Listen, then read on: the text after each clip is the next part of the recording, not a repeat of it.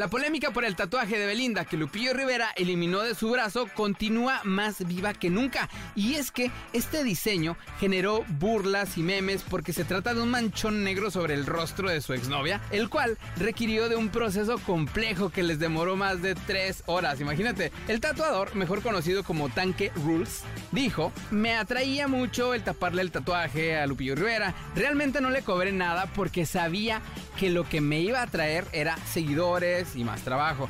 Ese es el pago. Por su parte, Lupillo dijo, estoy muy contento de haber tomado esta decisión. En primer lugar, por darle su lugar a mi prometida Giselle Soto. Qué padre, ¿no? Porque dices tú, ok, pues tiene el tatuaje de su exnovia y se va a casar con otra mujer. Pues qué onda con la mujer cuando de repente ahí abrace a su marido y que está el tatuaje de Belinda, pues que falta de respeto. Me parece una falta de respeto eso, ¿no? Después, en sus historias de Instagram, Cristian Nodal mostró una imagen en la que se está tatuando la espalda, aunque la cámara no distingue bien qué imagen es la que se está haciendo. Pero bueno, ya saben, las especulaciones en redes sociales no tardaron en aparecer. Recordemos que Cristian Nodal ya tiene dos tatuajes de su novia. Uno de ellos es los ojos de Belinda tatuados en su pecho y el otro es el nombre Beli detrás de la oreja. Imagínense, ya esta Belinda es la mujer más tatuada del mundo, ¿no? Por al menos dos artistas ya tienen algo de su imagen tatuada en la piel, ¿no? Habrá que ver si los fans también se han tatuado algo de, Belinda. Oigan, no se pongan eso, ni del marido, ni de la novia, ni de los nadie. Cada vez que terminan, ¿verdad? Exacto, no les vaya a pasar lo que a Lupillo y se tengan que ir poner una plasta de tinta. No, no lo hagan. Ahorita las burlas de Lupillo se han dado básicamente por porque bueno, se puso el tatuaje y pues duró más el tatuaje que la relación, ¿no? La gente discutiendo y especulando de que, eh, de que se iba a tratar o el diseño del tatuaje con el que se iba a borrar este encanto amor, pero eso, ¿a quién le importa? Como todos saben, Ninel Conde perdió la demanda que había interpuesto en contra de su expareja, Giovanni Medina, en la que denunciaba supuesta violencia doméstica. El juez dijo que no había pruebas suficientes para confirmar este delito, por lo que el ex marido fue absuelto, imagínate. Pero Ninel ya tiene un nuevo representante legal y planea nuevas acciones para seguir demostrando que su expareja la maltrató física y psicológicamente. Ahora se filtran unas fotos en donde se ve a Ninel con varios golpes en el rostro y quemaduras de cigarro en el brazo, imagínate. Ella aseguró que su expareja fue quien la agredió. Por su parte, Giovanni Medina dijo que él no era responsable de la agresión y que la llegó a ver con moretones cuando se sometía a alguna cirugía plástica. O sea, quemándola el hombre. Pero Ninel no se va a quedar callada y le responde. Estaba alcoholizado y tenía un ataque de ira. Enloquece.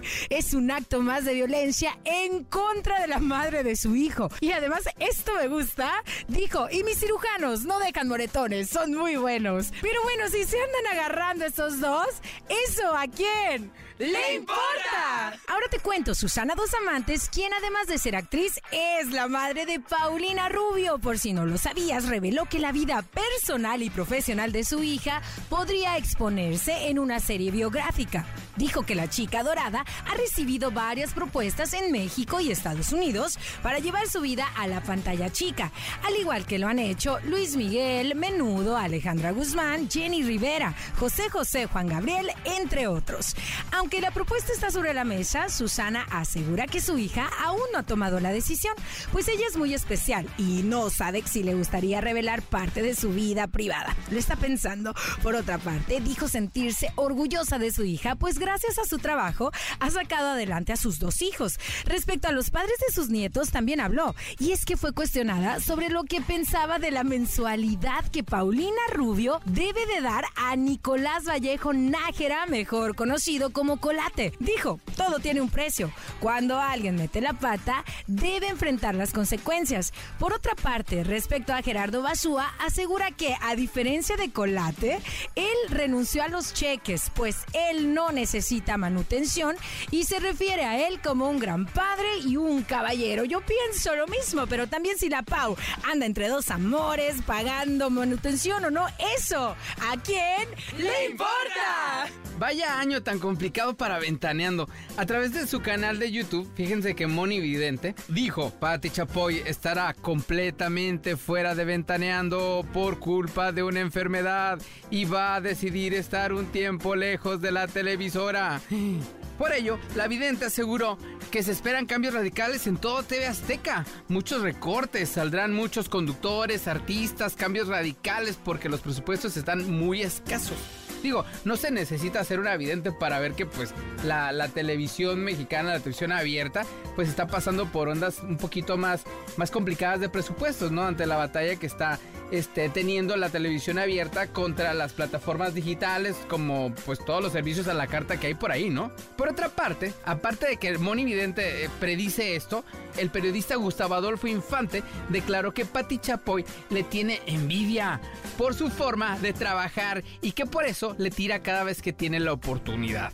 La rivalidad entre Gustavo Adolfo Infante y Patti Chapoy cada vez es más evidente y luego de que Patti arremetió contra él por la entrevista que le hizo Frida Sofía, donde reveló el presunto abuso que sufrió por parte de don Enrique Guzmán. Gustavo declaró que Patti nunca debió ponerse del lado de Enrique Guzmán y mucho menos llorar al aire con él dijo, me parece lamentable que esté defendiendo a presuntos abusadores sexuales. Patty tiene el antecedente de abusar de un medio como Ventaneando para destrozarle la vida a Gloria Trevi. Cuando los jueces dijeron que era inocente, la señora Patti Chapoy la atacó por años. Por eso hay una demanda en su contra que está a punto de perder. Ya está pasada de moda y no lo entiende. Hace periodismo a la antigua, como hace 40 años, cuando los periodistas podían abusar de su poder.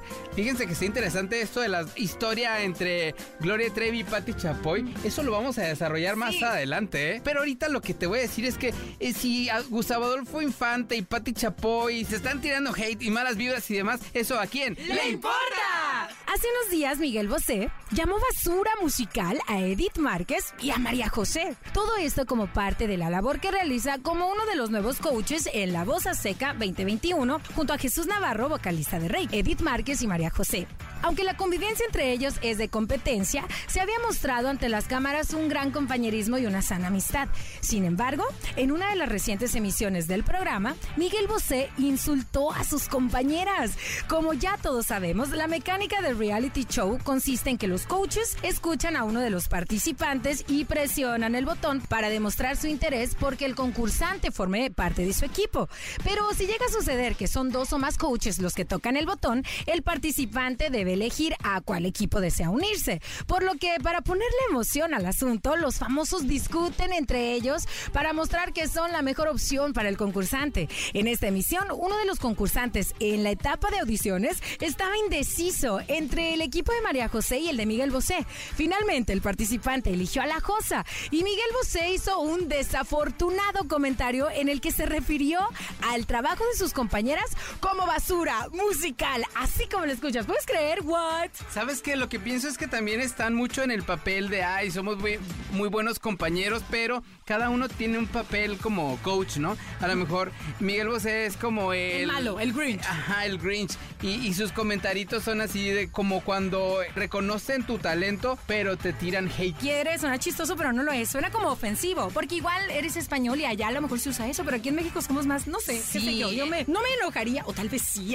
En, en realidad lo que están buscando también es crear polémica, ¿no? Para que se hable de este programa. Ahorita, por ejemplo, si esto no lo hubiera hecho Miguel Bosé, tú y yo no estaríamos hablando de ello, ¿no? Es cierto. Porque en realidad esto a quién le importa.